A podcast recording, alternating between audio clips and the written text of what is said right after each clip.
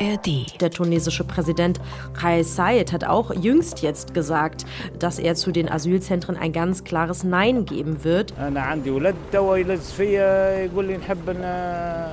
Ich habe einen Sohn, der mir jetzt sagt, er will mit dem Boot rüber. Habe ich das Geld, um ihm die Fahrt zu finanzieren? Wenn ich es hätte, dann würde ich es tun.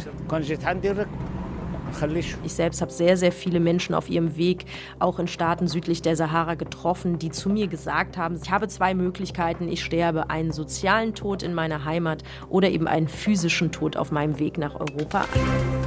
News Junkies. Verstehen, was uns bewegt. Ein Podcast von RBB24 Inforadio. Heute ist Montag, der 19. Juni. Hier sind Bruno Dietl und Henrike Möller. 700 Leute auf einem gesunkenen Boot vor der griechischen Küste. Nur 104 Menschen können gerettet werden. Es wurden 78 Tote bisher geborgen. Die Menschen, das waren allesamt Geflüchtete auf einem vollkommen überfüllten Fischkutter. Sie waren auf dem Weg von Libyen Richtung Europa. Und das ist alles erst ein paar Tage her. Wie können wir dafür sorgen, dass das Mittelmeer nicht immer wieder zum kalten, nassen Grab für diejenigen wird, die nach Europa wollen? Seit Anfang 2023 haben laut UNHCR 57.000 Menschen die Fluchtroute Mittelmeer Richtung Europa genutzt. 980 sind bei der Flucht ertrunken. Innenministerin Nancy Faeser ist gerade zu Gast in Tunesien. Von der tunesischen Küste sind es knapp 150 Kilometer auf dem Meer. Dann ist man in Italien. Nirgendwo sind sich Afrika und Europa näher. Ziemlich nachvollziehbar, dass Tunesien für Menschen, die nach Europa kommen, das meistgenutzte Transitland ist. 26.000 Leute kamen von Januar bis Mai mit Booten von Tunesien übers Mittelmeer. Das sind sechsmal so viele wie im letzten Jahr. Sie kommen aus Staaten wie Mali, Niger, der Elfenbeinküste, aus dem Senegal. Was hat Faeser bei ihrem Besuch in Tunesien vor? Gerade wenn sie steigende Flüchtlingszahlen und überforderte Kommunen in Deutschland im Hinterkopf hat. Was hat dieser Besuch mit dem umstrittenen EU-Asylkompromiss zu tun? Warum steigen die Zahlen der Bootsflüchtlinge aus Tunesien so stark an? Antworten darauf in der heutigen Folge der News Junkies. Wenn ihr uns in der ARD Audiothek hört, dann lasst uns doch einfach mal ein Abo da. Zwei Tage wird Bundesinnenministerin Nancy Faeser in Tunesien verbringen, gemeinsam mit ihrem französischen Amtskollegen. Was genau will sie dort erreichen? Ihr wichtigstes Anliegen dürfte sein, Tunesien dazu zu bewegen, abgelehnte Asylbewerber wieder zurückzunehmen. Stichwort Rückführungsprozesse, aka Abschiebung. Menschen ohne Bleiberecht in Deutschland sollen freiwillig in ihre Heimat zurückkehren. Damit das gelingt, müssen Länder, müssen Behörden über Ländergrenzen hinweg zusammenarbeiten. Also die, die illegal da sind, schneller wieder zurückschicken, das ist das eine. Das andere ist dafür zu sorgen, dass sie gar nicht erst kommen. Wie soll das gehen? Das steht drin in den Plänen für die EU-Asylreform. Knapp zehn Tage ist die alt. Was genau die EU vorhat. Nochmal eine kleine Zusammenfassung von unserer Kollegin Ida Leinfelder. Weniger geflüchtete Menschen ohne Schutzanspruch sollen in die EU kommen und dafür sollen Schnellverfahren an den Außengrenzen eingerichtet werden. Manche sprechen dabei aber von haftähnlichen Aufnahmeeinrichtungen. Die Menschen sollen so EU-Gebiet gar nicht erst betreten. Und innerhalb von zwölf Wochen soll dort die Chance auf Asyl geprüft werden. Liegt die nicht vor, wird ja direkt abgeschoben. Menschen, die eine Chance auf Asyl haben, durchlaufen aber weiter wie bis jetzt auch das Asylverfahren in den EU-Ländern mit Außengrenze, beispielsweise Griechenland. Und über einen Solidaritätsmechanismus sollen überforderte Länder wie Italien zum Beispiel Aufnahmeunterstützung von anderen Ländern anfordern können. EU-Staaten, die sich an dem Solidaritätsverfahren nicht beteiligen wollen, müssen pro nicht aufgenommener Person 20.000 Euro Strafe zahlen. Außerdem sollen mehr Länder als sichere Drittstaaten eingestuft werden. Voraussetzung für eine Abschiebung in einen sicheren Drittstaat soll werden, dass geflüchtete Menschen eine Verbindung zu dem Land haben. Wie die Verbindung konkret aussehen muss, entscheiden die für das Asylverfahren zuständigen EU-Staaten und für eine Abschiebung könnte es dann schon reichen, dass Menschen auf der Flucht durch das Land gereist sind. Innenministerin Nancy Faeser von der SPD wollte eigentlich verhandeln, dass Kinder und Familien keine Schnellverfahren in Asylzentren mitmachen müssen. Aber der Punkt tauchte im Entwurf jetzt gar nicht mehr auf. Bei den Grünen hat es ganz schön gekracht. Da steht nämlich im Parteiprogramm, dass die vorgezogene Verfahren an den Außengrenzen ablehnen. Grünen Co-Vorsitzende Ricarda Lang fordert deswegen jetzt eine Überarbeitung und die wird wahrscheinlich auch kommen, weil der Vorschlag muss eh noch durchs EU-Parlament. Wenn ihr mehr zur geplanten EU-Asylreform erfahren wollt, es gibt eine eigene News Junkies-Folge dazu, die heißt Asyl in Europa, Kompromiss um jeden Preis vom 8. Juni. Findet ihr genau wie uns in der ARD Audiothek. Die Asylzentren sind, wie wir gerade gehört haben, ein zentraler Punkt in der geplanten EU-Asylreform. Und um die geht es auch jetzt bei Fesers Besuch in Tunesien. Wenn es nach der EU geht, soll es in nordafrikanischen und nordwestafrikanischen Ländern wie Tunesien, Marokko, Algerien genau solche Asylzentren geben. Die Staatsoberhäupter dieser Länder halten allerdings gar nichts von der Idee. Das sagt Nordwestafrika-Korrespondentin Dunja Sadaki. Also ich glaube nicht, dass man sich auf Asylzentren äh, einigen äh, könnte. Das sehe ich eher kritisch und das liegt einfach auch an den Standpunkten nicht nur von Tunesien, sondern auch von anderen Staaten wie Marokko und Algerien. Denn diese Idee der Asylzentren, die ist ja nicht neu, die wurde vor Jahren auch schon diskutiert und da gab es eigentlich ein ganz klares Nein der betroffenen Ländern immer wieder. Und auch der tunesische Präsident Kais Sayed hat auch jüngst jetzt gesagt, vor ein paar Tagen, dass, es, dass er zu den Asylzentren ein ganz klares Nein geben wird. Und seine Begründung ist eben, dass äh, in Tunesien es viele Menschen gibt, die politisch, die wirtschaftlich enttäuscht sind. Und er befürchtet eben, dass durch solch eine Migrationspolitik es vielleicht zu Unruhen äh, kommen könnte. Also er äh, redet immer wieder über die Stabilität in seinem Land und bei den Nachbarländern Algerien oder Marokko, hier wo ich sitze, da ist das ähnlich. Da hat man schon äh, auch in der Vergangenheit gesagt, dass man von dieser Idee nichts hält. Die Situation in Tunesien ist gerade alles andere als stabil. Wie es dem Land geht, da gucken wir später noch genauer drauf. Beim Besuch der Bundesinnenministerin in Tunesien soll es außerdem auch noch darum gehen, legale Migrationswege zu fördern. Faeser spricht von Talentpartnerschaften.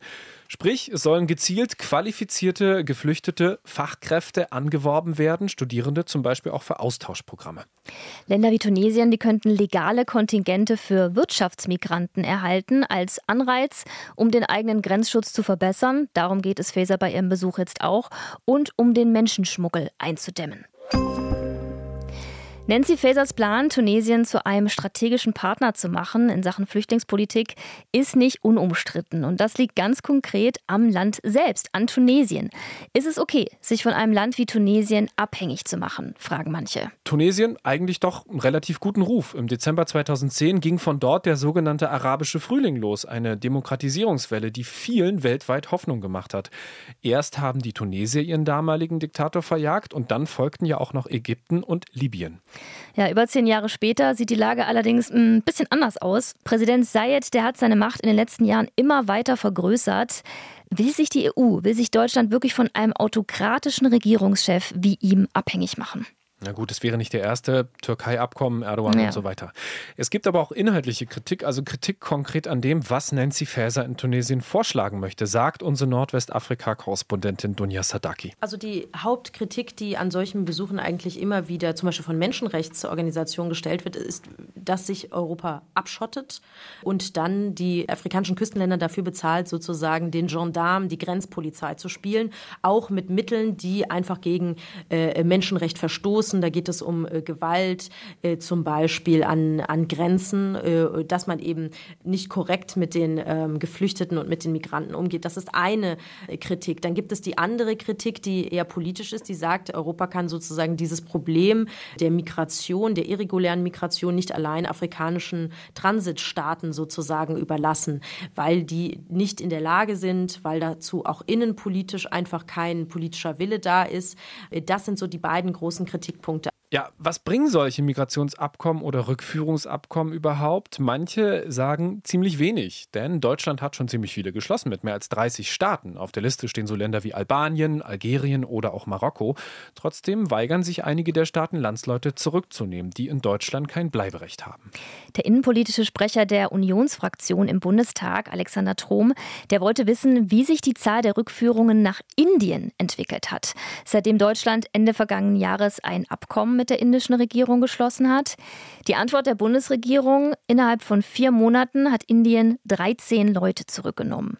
Im gesamten Vorjahr waren es 52. Ja, sieht jetzt nicht unbedingt nach einem Anstieg der Rückführungen aus. Migrationsabkommen wie das, was die Bundesinnenministerin gerade in Tunesien verhandelt, bringen aber auch aus einem ganz grundlegenden Grund höchstwahrscheinlich recht wenig, schätzt Dunja Sadaki ein. Und das hat damit zu tun, dass ein Großteil dieser Maßnahmen eines nicht berücksichtigt, den Migrationsdruck der Menschen. Auch Asylzentren, auch Abschottung, das haben ja auch andere Abkommen gezeigt, werden Migrationsflüsse Richtung, Richtung Norden, Richtung Europa vielleicht für eine gewisse Zeit einnehmen, aber sie können es nicht stoppen. Ich selbst habe sehr, sehr viele Menschen auf ihrem Weg, auch in Staaten südlich der Sahara, getroffen, die zu mir gesagt haben, ich habe zwei Möglichkeiten, ich sterbe einen sozialen Tod in meiner Heimat oder eben einen physischen Tod auf meinem Weg nach Europa. Und diese Menschen sind sehr, sehr motiviert und man kann sie davon nicht abbringen, weder mit Polizisten, mit Knüppeln oder mit Stacheldrahtzäunen. Diese Menschen werden meiner Einschätzung immer gehen und die große Lösung, und darüber reden viele, ist nämlich die nachhaltige Lösung, nämlich die Gründe zu wissen und zu bekämpfen, warum Menschen ihre Heimat verlassen, weil sie dort für sich keine Zukunft mehr sehen. Wo kommen die Geflüchteten überhaupt genau her, die in Tunesien verharren und auf ihre Weiterfahrt nach Europa warten? Das sind vor allem Menschen, die aus Staaten südlich der Sahara kommen, sagt Nordwestafrika-Korrespondentin Dunja Sadaki, also aus Ländern wie Mali, Niger, der Elfenbeinküste, Senegal, die Gründe, warum sie ihre Heimat verlassen haben, die sind sehr unterschiedlich. Manche fühlen sich politisch verfolgt, manche flüchten vor Gewalt, entweder durch den Staat oder durch zum Beispiel Terroristen wie äh, den Islamischen Staat oder Boko Haram. Andere flüchten vor den Auswirkungen des Klimawandels, der ein Leben, wenn sie zum Beispiel Bauern sind, Landwirte sind, äh, für sie äh, schwierig oder unmöglich macht.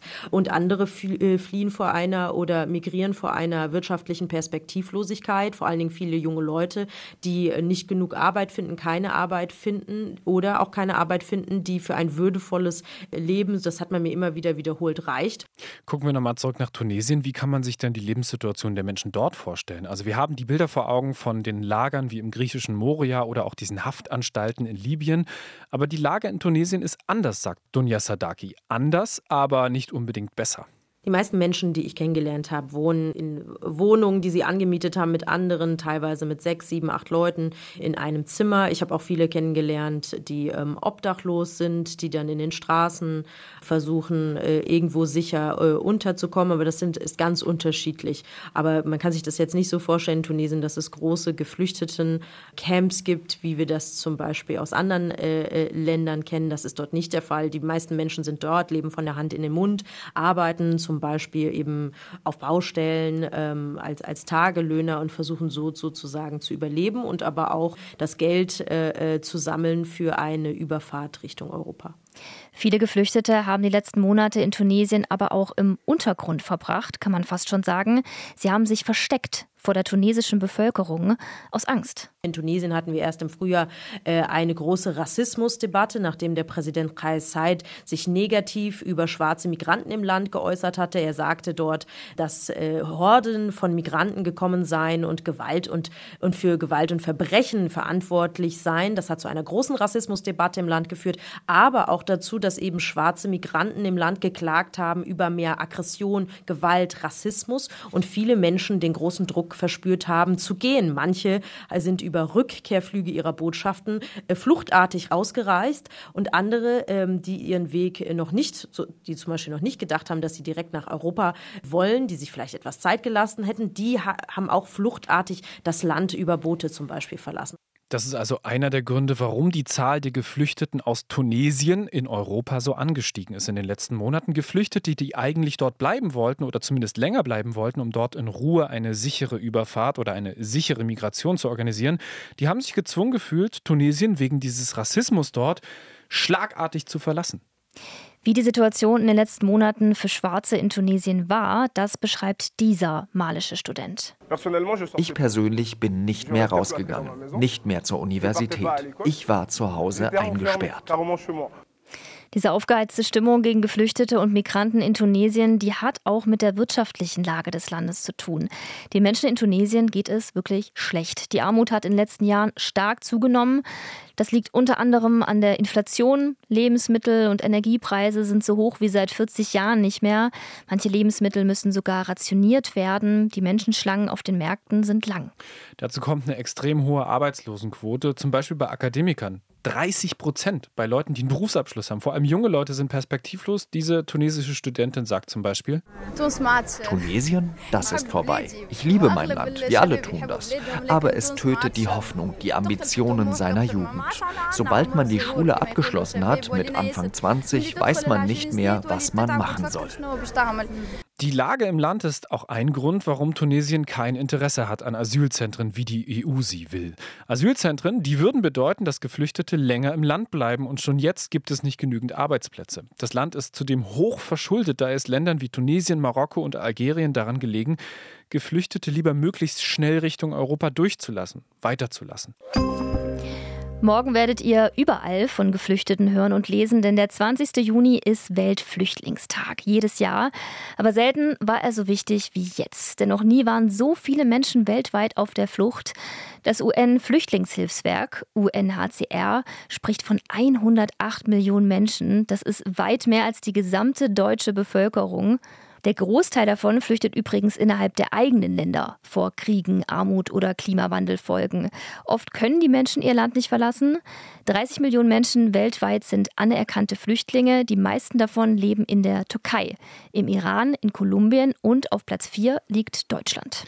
Dieser Weltflüchtlingstag ist übrigens auch ein guter Anlass, mal an die Genfer Flüchtlingskonvention zu erinnern. Haben so ziemlich alle Länder der Welt unterschrieben, also auch Deutschland. Und da steht drin, dass Flüchtlinge ein Recht auf Wohnraum, auf Bildung, auf Arbeit und auch auf Bewegungsfreiheit haben. Und darauf, dass sie außer in streng definierten Ausnahmen nicht einfach so ausgewiesen werden. Das ist Völkerrecht.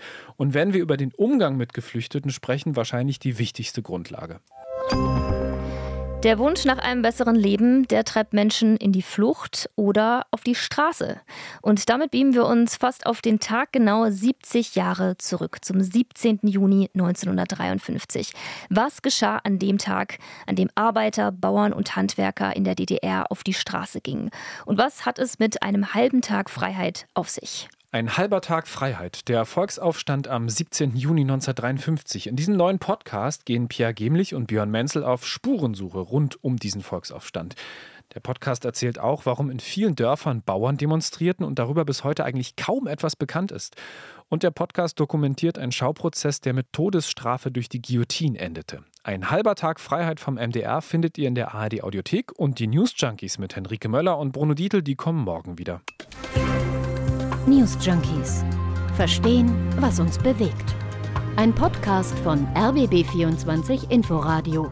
Wir lieben das Warum.